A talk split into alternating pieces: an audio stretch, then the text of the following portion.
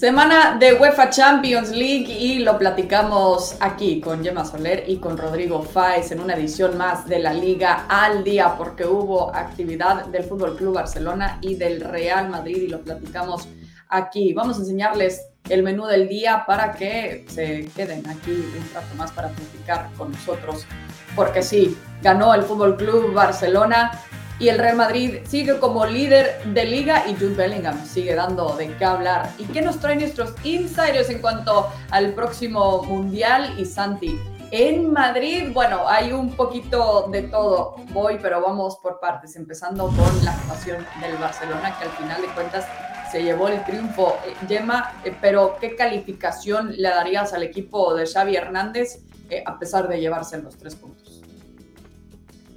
Bueno, pues creo que fue un triunfo tan importante como pobre. Lo podríamos definir así, fue de pura supervivencia. Son tres puntos muy importantes porque hay, hay pocos equipos eh, que hayan conseguido el 6 de 6 en estas dos primeras jornadas eh, equipos grandes como el Arsenal, el, el PSG, eh, cayeron el Manchester United estrepitosamente, así que bueno, el Barcelona da por buenos esos tres puntos. Es verdad que la actuación eh, fue pobre, le costó de mucho de nuevo recuperar balones en campo contrario, le costó mucho superar la presión alta del Porto, pocas ideas en, en ataque. Eso sí, al Barça le pasó absolutamente de todo, ¿eh? su ariete Lewandowski lesionado, la Miña Mal que tuvo una indisposición eh, digamos, un poco escatológica. Eh, Gaby expulsado eh, absolutamente de todo, tenía bajas importantes eh, como la de Pedri, Frenkie de Jong y Rafinha, así que dan por bueno el resultado. Eso sí, saben que este equipo debe de empezar a crecer ya. Es verdad que tienen el argumento de que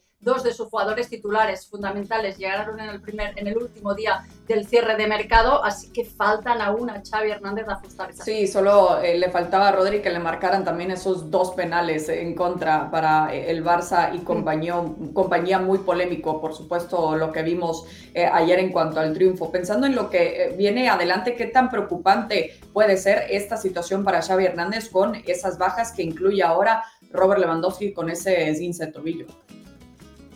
¿Qué tal, Chris? El saludo también para Gemma. Eh, a ver, yo creo que lo de Lewandowski sí que puede ser un problema, teniendo en cuenta que el clásico es a finales de, mes y vamos a ver porque da la sensación de que llega un pelín eh, tocado. Gemma ampliará detalles, ¿no? Pero, pero que es duda seguro, ¿no? Y eso para mí es un problema de cara al Fútbol Club Barcelona porque eh, creo que es una pieza, o seguramente la pieza que menos recambio tenga, seguramente con Pedri, ¿no? Por lo que supone Lewandowski, por la experiencia que tiene, por el gol, a pesar de que es un jugador que todavía para mí no se ha adaptado a lo que es el ADN Barça o el, o el esquema táctico de Xavi Hernández, ¿no? Creo que es una baja importante, aunque a mí más me preocuparía el hecho de que el Barça no acaba de jugar bien y que estamos viendo al Barça del año pasado que tan solo en dos partidos para mí este año ha mejorado muchísimo la versión de la campaña pasada, donde, oye, no se le puede poner ningún pero porque a nivel de resultadismo ganó la liga y ahí está ese título importantísimo, pero es el Barça y el Barça tiene que ganar, pero tiene que hacerlo jugando bien, cosa que es complicadísima y cosa que con los mimbres que tiene Xavi Hernández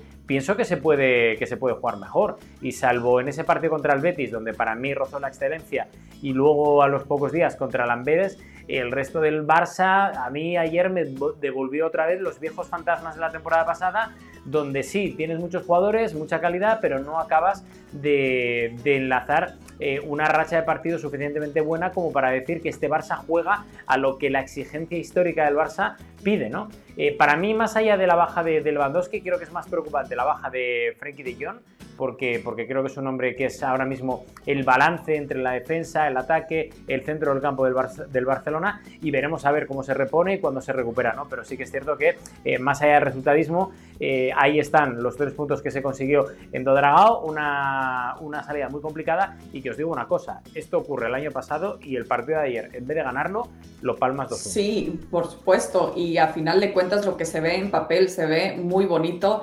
Eh, que en cuanto a los muchos papeles de color, bueno, verde, ¿no? Genéricamente, pero eh, claro, para Joan Laporta y compañía también es muy importante. Mucha presión alrededor de avanzar a la siguiente fase de la UEFA Champions League pensando en esto. Eh, pero Gemma, ¿por qué no ha podido conseguir eso que, que decía Rodri? ¿Por qué no ha podido conseguir Xavi la consistencia en cuanto a resultados y también de la manera en que, en que están jugando y que se palmen más esos resultados en lugar de solo buscar ganar por la mínima. Esa es la gran pregunta y la gran duda, saber si lo conseguirá. El año pasado tenía el argumento de que la plantilla era muy justa, que no le habían llegado los reemplazos que quizá necesitaba. Ahora ya no la tiene, le ha llegado el lateral que quería, un, un enorme centrocampista como es Gundogan, también refuerzos en, la delantera y en forma también de canteranos mágicos como es el caso de Fermino o la Mal, ¿no? Eh, que, están explosionando eh, a edades muy tempraneras. Eh, justo ayer se cumplía los 100 días de Xavi Hernández como entrenador del Barcelona.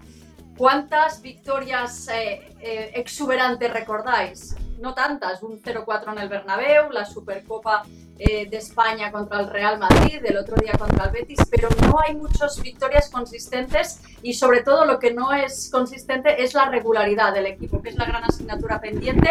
Es verdad que tiene el argumento de que los Joaos llegaron tarde, que, tiene que puedes tener la lesión de, de De Jong o la de Pedri, pero los dos a la vez. Es una, es una faena enorme. Entonces, estos son los argumentos para ganar algo de tiempo, pero sí que es verdad que, que, jugando como ayer en Dodragao, difícilmente le vas a ganar a rivales de más entidad, vas a ganar el clásico.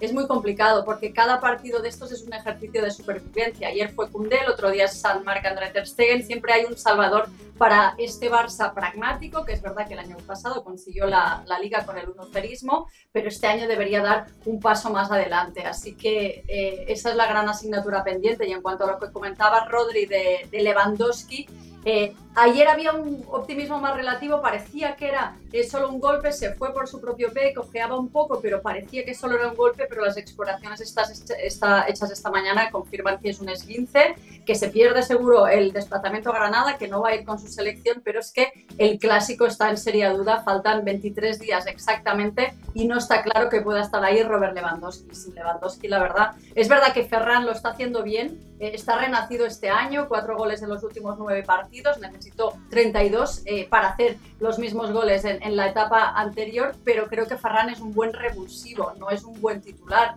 Eh, Lewandowski ha jugado absolutamente todos los partidos de titular, excepto el de, de, Mallorca, para rotaciones, para descansar un poco, así que se le complica, la verdad, a Xavi Hernández los partidos de gran entidad, que ahora mismo el que tiene marcado en rojo, lógicamente, es el clásico. ¿Y qué tan importante es ahora esta oportunidad ante la baja de Robert Lewandowski, al que acaba de mencionar Gemma Rodri con Ferran?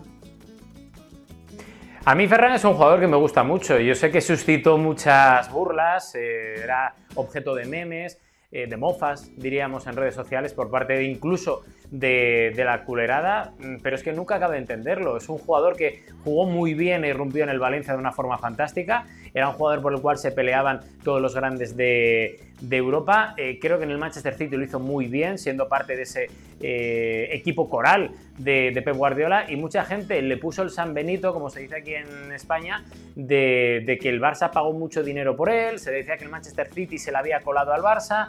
Y al final, yo, con los datos encima de la, de la veía que el jugador no había estado en su posición natural durante mucho tiempo, que tenía que obviamente tener un tiempo de adaptación, porque por mucho que se parezcan el City y el Barça, se ha comprobado que los dos equipos son distintos y de hecho el Barça juega otra cosa diferente a la que juega el Manchester City y era cuestión de tiempo eh, que Ferran, un hombre que era eh, para mí sustituible y muy habitual en la mayoría de convocatorias de Luis Enrique con la selección española, eh, diera un poco el resultado que, que está dando ahora mismo. Tuvo para mí eh, algo de mala suerte de cara al gol, fallando goles importantes. Eso es lo que para mí también eh, fue objeto de mofa por parte de muchos aficionados del Barça y no del Barça, pero creo que es un jugador muy apetecible, es muy bueno, para mí es polivalente, eh, lo puedes utilizar a nivel de, de, banda, lo puedes utilizar como segundo delantero, como delantero y creo que ofrece unas opciones a Xavi importantes y más ahora que tiene la tranquilidad, la calma el respaldo de su propio entrenador para, para, intentar ser el Ferran que enamoró a todo el mundo en el sitio o en el Valencia. Así que lo que podemos esperar, Gemma, este fin de semana frente al Granada es verlo como titular.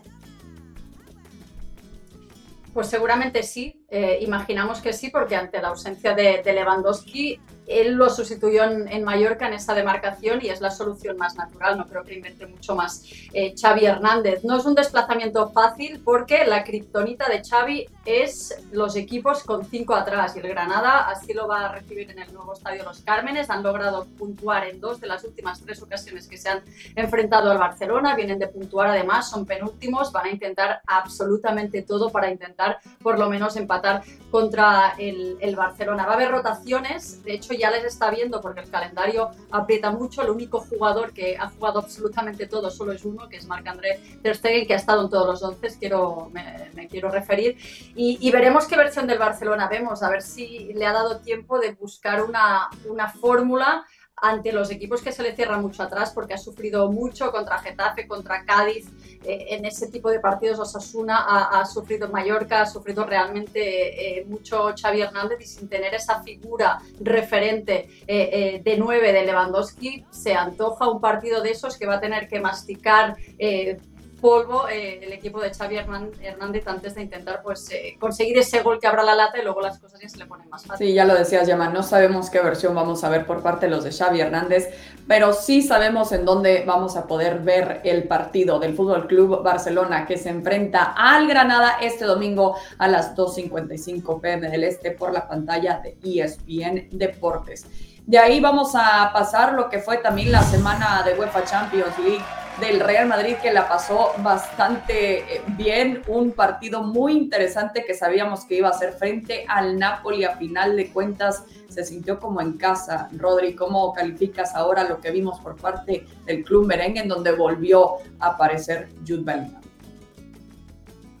Y volvió también a ser superior el Real Madrid a su rival, cosa que es importantísima, eh, teniendo en cuenta un poco el contexto, que hay muchas veces que nos olvidamos que el portero titular del Real Madrid está lesionado, que el mejor defensa del Real Madrid está lesionado, que no ha llegado un recambio a Karim Benzema, por lo cual el Real Madrid ha perdido 30 goles que normalmente tenía asegurados en cada temporada y, y el riesgo era muy muy amplio, pero ha vuelto a demostrar esta semana contra el Nápoles que no es un rival fácil y menos en su campo, que el Real Madrid tiene fondo de armario que tiene mucha plantilla, que tiene compromiso y que tiene a Jude Bellingham, que ahora mismo para mí es el jugador más en forma de toda, de toda Europa, ¿no? Porque es que da la sensación de que juegue donde juegue va a marcar, va a asistir, va a ayudar al equipo y, con esa ascendencia, con esa planta que tiene de, que parece que, lleva jugando media vida en el Real Madrid cuando solo tiene 19 años y se ha eh, puesto, se ha cargado el equipo a su espalda como, como si fuera un veterano. ¿no? Yo creo que es una noticia fabulosa la de Jude Bellingham, su irrupción, la adaptación además al equipo en tiempo récord. Ya recordamos además en estos fragmentos y en estos segmentos del canal de YouTube de ESPN Deportes, cuando en su primer partido en Pasadena, en California, dijimos que cuidadito porque el jugador daba la sensación de que, de que no había hecho ese periodo de adaptación, ¿no? Y, el otro día contra el Napoli se volvió a demostrar. Eh, seguramente por ponerle un pero al partido, creo que hubo detalles que el Real Madrid contra el Napoli a estas alturas de temporada en la fase de grupos puede permitirse, pero que más adelante en la Champions no se puede permitir, como el fallo de Kepa que costó el primer gol del equipo italiano o algún desajuste en defensa que, como es normal y con las bajas que hay, es eh, algo que, que entra dentro de lo entendible, ¿no? Pero son cosas que el Real Madrid tiene que empezar a, tener en cuenta porque esto en vez de en octubre te ocurre en el mes de marzo o abril y te va fuera de la Champions, pero es obvio que, es un equipo de transición y un equipo que tiene que ir poco a poco aprendiendo ese tipo de conceptos para evitar cualquier tipo de naufragio más adelante en la temporada. Eh, tan a tiempo están, Yema, como para corregir esos problemas, como dice Rodri, para que no sea demasiado tarde un equipo que sabemos que no lo podemos descontar prácticamente nunca de la Champions como lo es el Madrid.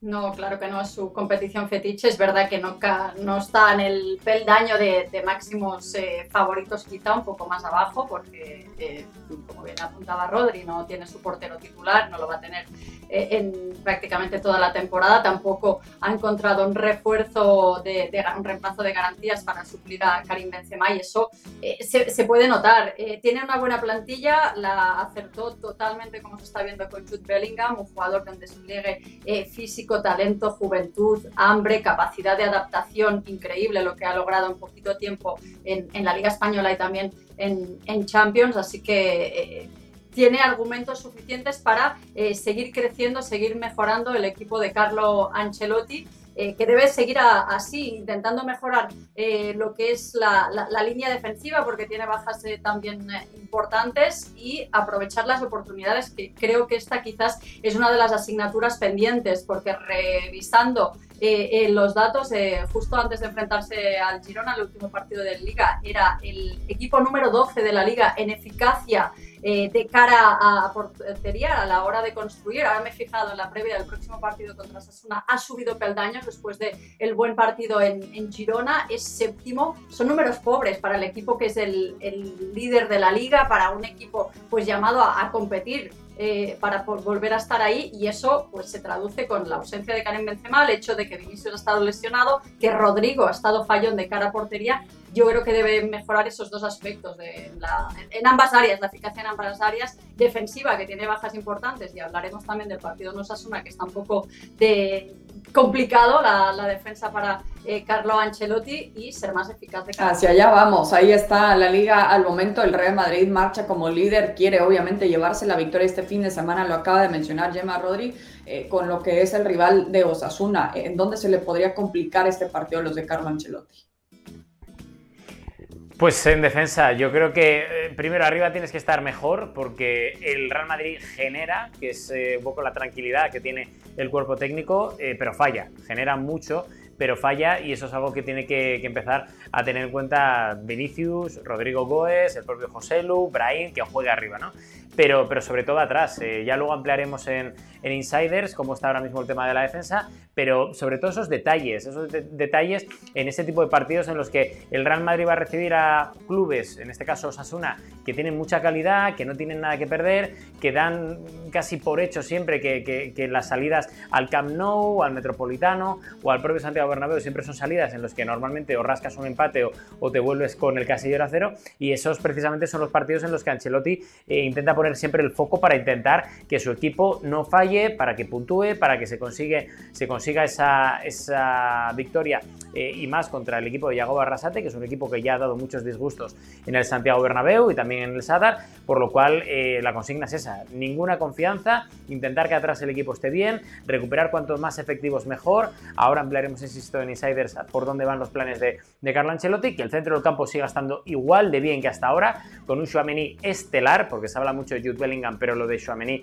de momento está siendo de sobresaliente, eh, solo ha perdido un partido Real Madrid, que fue el mismo partido en el que Carlo Ancelotti puso a Chouameni de suplente. Por tanto, eso es algo que, tiene que tener en cuenta muchísima gente en el entorno del Real Madrid y arriba estar un poco más apretado para, para, no fallar tanto, ¿no? Porque creo que eh, si se le ha complicado de alguna manera alguno de los partidos que ha ganado el Real Madrid esta temporada es precisamente porque ha tardado demasiado en perforar la, portería contraria. ¿Que es normal? Sí, pero que también es algo que se puede mejorar, pues también. ¿no? Sí, claro que las exigencias siempre van a estar para Carlo Ancelotti. Para cuando vemos el escudo del Real Madrid, eso sí lo tenemos seguros. Yema, por eso seguramente tendrán unas ganas tremendas de irse a esta próxima pausa por la fecha FIFA como líderes y de poder superar a los Asuna. Ese partido lo podrán disfrutar a través de la pantalla de ESPN Deportes e ESPN Plus.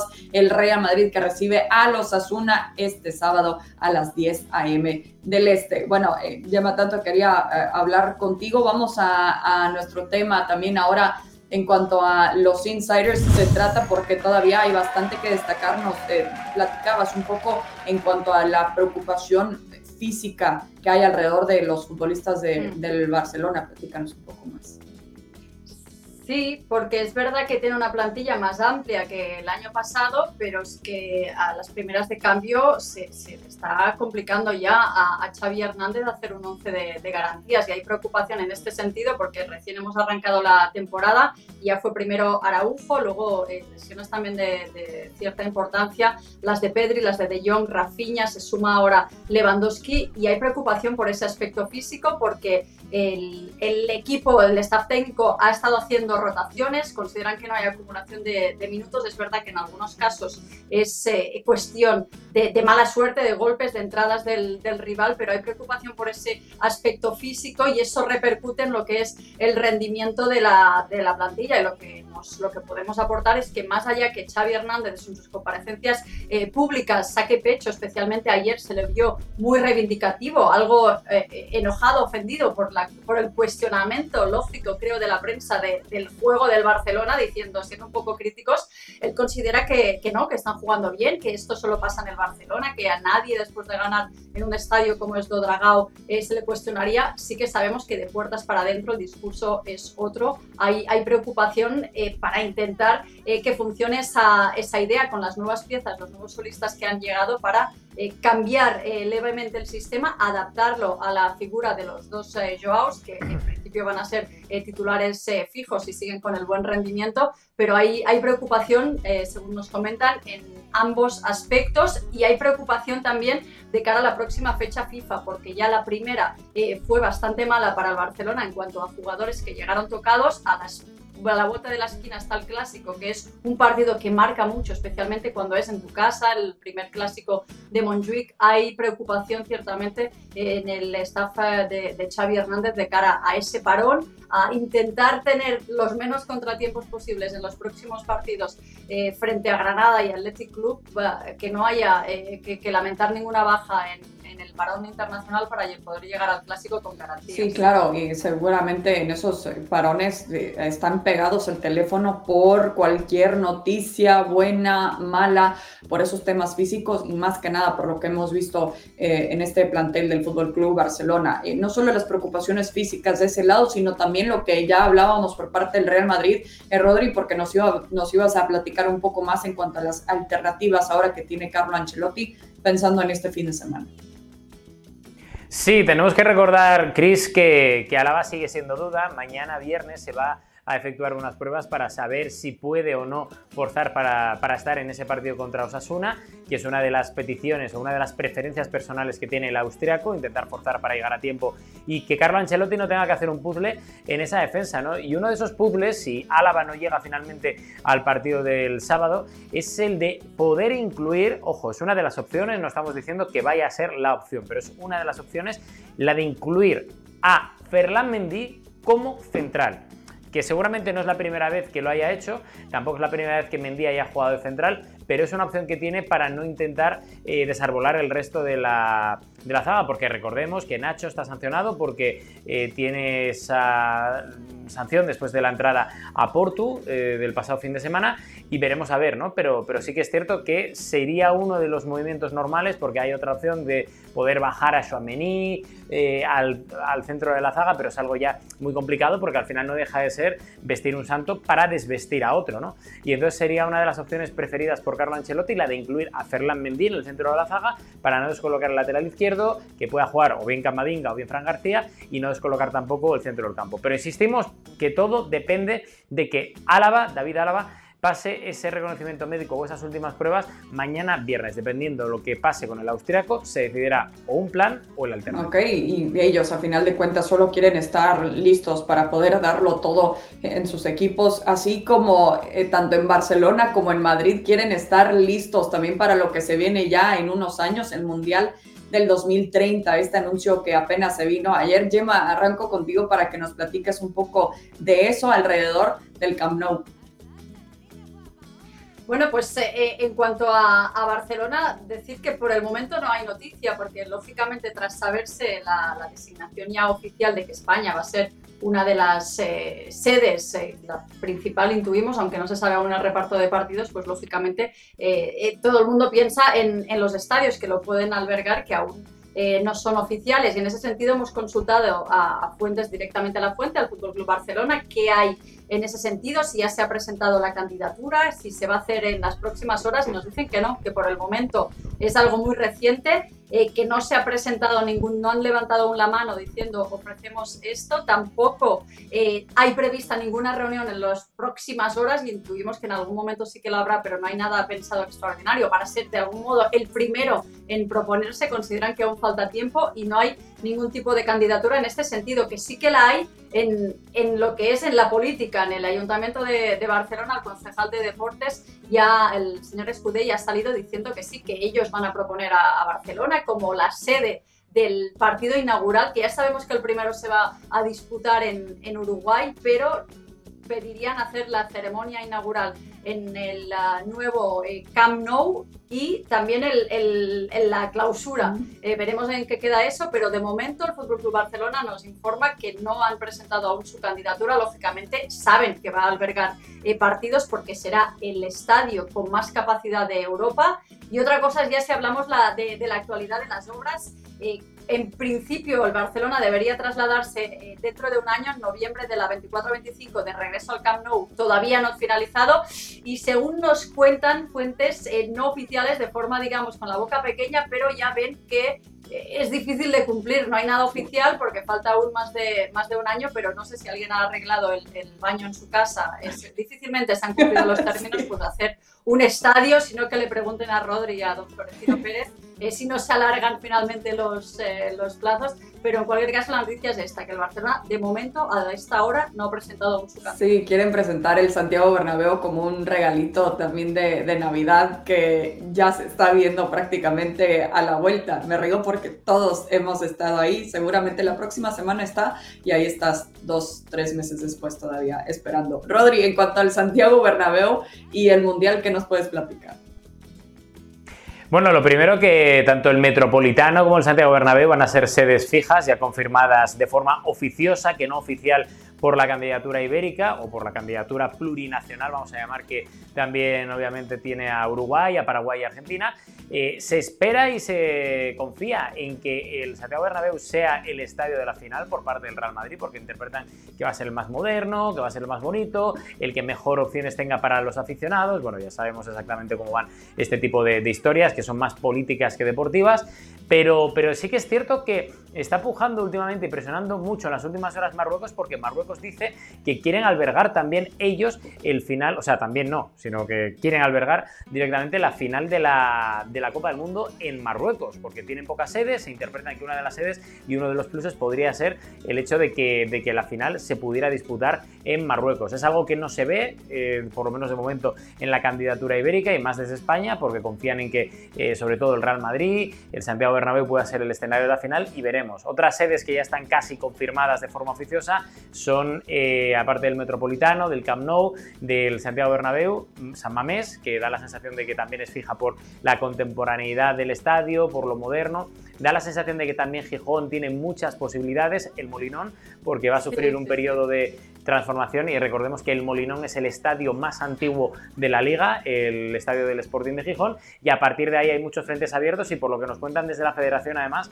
ha habido una cantidad de filtraciones, no sé si interesadas o no, pero que han provocado tantas llamadas de presidentes de clubes de fútbol, de presidentes y directores de obra de los estadios españoles que están metidos en ese eh, pliego de condiciones para poder albergar algún partido de, de la Copa del Mundo y sobre todo también de alcaldes y de alcaldesas para a ver si confirman o desmienten que X estadio, X sede está descartada, que no os podéis ni imaginar, ¿eh? Y lo que queda. Eh, Gemma, te veo con ganas de decir algo. ¿Tienes algo para cerrar? No, no, que lo del Molinón como sede en la final está bien. No, no, no, no, digo sede normal, no de la final. ¿eh? No de la ah, sede normal, ah, vale, vale. Sí, sí, me imaginaba ahí la clausura ah. y, Hombre, Gemma, sería lo ideal y sería justicia, pero... Sí, sí, sí, con cachopos ahí para, para todo el mundo, los guajes por ahí, sí, sería bonito. Puedes seguir soñando, está bien, ¿eh? Está ahí muy bonito, no, no nada más, pero eh, tendrá una dura competencia. Mira, eh, un día, cuando, cuando ya se vaya acercando, podemos hacer el extra, el tiempo extra sobre el Molinón y lo que pasó en el 82 que el mm, seguramente partido más vergonzoso de la historia de los mundiales se jugó en Gijón y fue tan vergonzoso y tan pactado, lo que ahora llaman biscoto, que eh, la crónica de aquel partido de Alemania, creo que era Austria, creo, igual no era ese, pero Alemania seguro, en vez de salir en el, periódico, en el periódico local, en la sección de deportes, salió en sucesos con un titular que decía 40.000 espectadores sufrieron el robo de los billetes después del espectáculo dantesco que dieron estos señores en el campo. O sea, Ups, eh, sí, bueno, también otro argumento sería eso, ¿no? Bueno, en el 82 como niños chiquitos, es que tú ya tuviste la final en Santiago Bernabéu, ahora me toca a mí. Eh, eso también puede ser otra cosa, ¿no? Mi papá, por cierto, fue a, esa final y se coló de una manera espectacular. Es, es una, muy, es una muy buena anécdota y luego, luego se los cuento. Eh, ahora entendemos. Sí, exacto. no se hurta, Sereda. Vamos a la bronca Eh, este es un tema muy interesante porque lo que ya hemos platicado aquí es que tenemos que tener cuidado con las comparaciones, pero eso todo lo vamos a aventar mm. hacia afuera. Jude Bellingham y Lamin Yamal tienen el talento para tomar el lugar de Cristiano y Messi en la liga. Gemma, arranco contigo. El talento lo tienen, eh, tienen todas las virtudes, capacidades y, demás, pero démosle un poco de tiempo, especialmente a, uno que aún lleva ortodoncia, que va a la escuela, que tiene 16 años, que a veces tiene contratiempos que nos pueden pasar a todos, como tener que ir al baño en las postrimerías de, un partido. Eh, la Yamal tiene 16 años. Eh, es verdad que tanto Cristiano como Messi fueron dos superdotados, pero es que Cristiano no ganó el primer balón de oro hasta que tenía 23 eh, años, Messi tenía 22, eh, necesita un poco de tiempo. Sí que es verdad que en el caso de Jude Bellingham, si sigue esta progresión tan meteórica, va a poder alcanzar a eso, pero también creo que tenemos que poner en contexto que esta era una batalla titánica. En España, en la liga, se ganaba absolutamente todo, las Champions estaban ahí en las finales, estamos en un contexto un poco diferente, ni el Real Madrid tiene la opulencia de la plantilla que tenía ese equipo de Cristiano, ni el Barcelona seguramente tampoco. Así que démosles un poco de tiempo y las comparaciones eh, son siempre odiosas y en el caso de un chaval de 16 años me parece que es cargarle una mochila eh, muy pesada que lo que tiene que hacer es llevar la mochila con los libros para ir al instituto ahora mismo. Estoy de acuerdo con que hay que dar tiempo y hay que ir con calma, pero ¿por qué no? O sea, hay cierto miedo también en el entorno de estos jugadores o de estos equipos a, auparles de verdad a lo que todo el mundo espera de ellos. Si Yamin, si Lamin Yamal con 16 años ya ha debutado en la Liga, ya ha debutado en Champions, ¿por qué no puede ser el, no sé si el siguiente Messi o el siguiente, da igual, Lamin Yamal? ¿Por qué no puede ser la confirmación de lo que todos pensamos que es? Con 16 años, ¿dónde estaba Cristiano Ronaldo y dónde estaba Leo Messi? Y lo de Jude Bellingham igual. Con 19 años ya se ha puesto en su mochila al Real Madrid. Y es un centrocampista que está marcando goles. ¿Por qué no estamos ante los próximos 10 años de dos jugadores que sí que es cierto que cambian un poco en cuanto al rol dentro de, del terreno de juego, pero, pero que puedan tomar el relevo. Yo lo veo bien y no me parece escandaloso en el sentido de que hemos vivido siempre la dicotomía entre Pelé, Maradona, eh, Leo Messi, Cristiano Ronaldo. En los últimos años, Haaland, Mbappé. Pues oye, yo creo que tenemos que valorar un poco lo que hay en la liga y que es obvio que tiene su tiempo y que hay riesgos, pero ¿por qué no? Que nos dejen disfrutar, ¿no? Que es lo que digo yo. Pero, por ejemplo, en el caso que apuntas, Haaland y Mbappé no han reemplazado aún esa batalla titánica que protagonizaron eh, Messi y Cristiano, aún no están al nivel de, esos dos monstruos que coparon todos los premios individuales, que arrastraron a sus equipos a ganar absolutamente todo, pues si estos ya están en los 20 eh, y algo no lo han logrado, eh, ponerles la presión a estos que son aún más, más, jóvenes me parece un poco precipitado, pero lógicamente para la liga es importante que haya este tipo de, de talentos, que llegue un jugador, un centrocampista inglés que se adapte de esta forma espectacular, que consiga goles, en talento, despliegue físico, ilusionar al madridismo. Eh, eh, revestir de, mucho talento la liga es fantástico y que salga un canterano eh, como la Miña Mal del, Barcelona también y ojalá que sí que se force una rivalidad, pero esperemos que por ejemplo se, enfrenten por primera vez en un partido que no sea amistoso, que jueguen un clásico no sabemos ni, tan siquiera si, la Niña Mal será titular o no. Ahora mismo imagino que sí, pero eh, queda muchísimo para forjar esa rivalidad que en el caso de estos eh, dos titanes, Messi y Cristiano, iba más allá del terreno de juego, más allá que ellos se llevaran relativamente bien en el aspecto eh, mediático de premios individuales y eran, eran tan mediáticos que creo que estamos aún a, mucho tiempo de que lo logren estos eh, dos talentos. Que sí, tiene muchísimo que ver de cómo se manejan en cuanto a la prensa, eh, qué tanto éxito realmente pueden tener. Hemos visto, como ya lo mencionaban, tantos jugadores también con este potencial y no lo han logrado aún, eh, ya pasando a una edad bastante más madura de lo que estamos viendo con estos dos jóvenes, pero sin duda es muy interesante el poder estar en este momento y especular sobre su futuro y claro, mucha emoción de ver qué les queda por delante. Eh, como también especulamos alrededor del futuro de Santiago Jiménez, porque aquí nos quedamos un ratito más, eh, por sus declaraciones que tuvo hablando del Real Madrid, sin sorpresa dice que obviamente es un club grande, estaría encantado de jugar en el Real Madrid. Eh, así, que no es tan sorprendente, ¿no? Que se diga algo así, pero Rodri, ¿qué tan realista sería esa posibilidad de ver a Santi Jiménez en un club como el Madrid? A corto plazo yo lo veo imposible porque tiene que pasar y concadenarse una serie de circunstancias, de hechos muy, muy, muy negativos para el Real Madrid para que Florentino Pérez, que odia acudir a los mercados de fichajes en enero, eh, tenga que acudir y encima intentar poner encima de la mesa mucho dinero, que es el que pedirá el Feyenoord, para hacerse con los servicios de, Santi Jiménez. Eso empezando por ahí. Segundo, le tiene que gustar tanto a Florentino como a Ancelotti, que es un jugador que es interesante para el futuro, pero que de momento no es nivel de Real Madrid. Y tercero, yo creo que Santi Jiménez eh, pecó un poco de, no voy a decir de novato, en esas declaraciones a los compañeros de la sexta, porque interpreto que el contexto, por las imágenes que vimos y demás, es el que es, y es algo que, obviamente tú estás en Madrid, estás paseando con el Feyenoord, te ponen las eh, palabras de un exjugador del Real Madrid, pues te vienes arriba y dices que estaría encantado, pero claro, es que ahora mismo podríamos decir, podríamos decir que por el perfil en Europa que tiene Santi Jiménez, igual está más cerca del Atlético de Madrid que del Real Madrid. No lo sé, digo, ¿eh? O sea, no estoy diciendo que no vaya nunca al Real Madrid, ni que el Real Madrid esté interesado o no en él, solo digo que hay que ir con un poco de calma, que en un fútbol en el que está todo medido al más mínimo detalle, esas declaraciones pueden condicionar muchísimo al Bebote, ¿no? Que creo que tiene un presente y un futuro extraordinario. Para mí va a ser uno de los mejores delanteros de Europa de los próximos años y veremos ahí si puede estar el Atleti o el Madrid o el Barça, quién sabe. Y seguramente estas palabras, si no acaban en el Real Madrid y acaban en otro grande, se la van a recordar muchísimo tiempo. ¿eh? Bueno, pero mínimo eh, no dijo, no, nunca jugaría para el Atlético de Madrid. Ah, pero para el Real Madrid sí. al menos para rescatarlo ahí un poquito, Gemma, ¿no? ¿Tú qué piensas?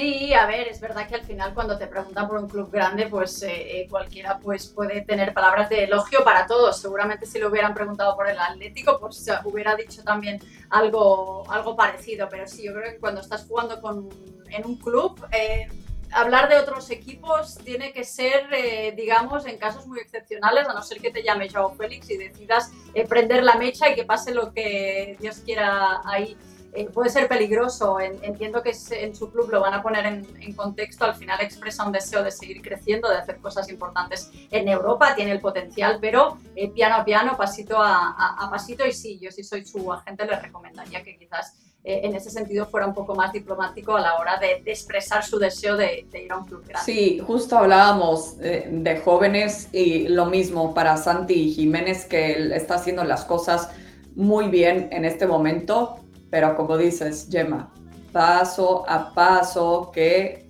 eh, no, no, tiene prisa, no tiene por qué tener prisa Santi Jiménez a su tan corta edad. Eh, les queremos recordar que pueden ver todos los partidos de la liga a través de la pantalla de ESPN Deportes e ESPN Plus y pueden seguir también a Gemma Soler y a Rodrigo Fáez a través de sus redes sociales para la mejor información y nosotros nos vemos en unos días en la Liga al Día. Gracias.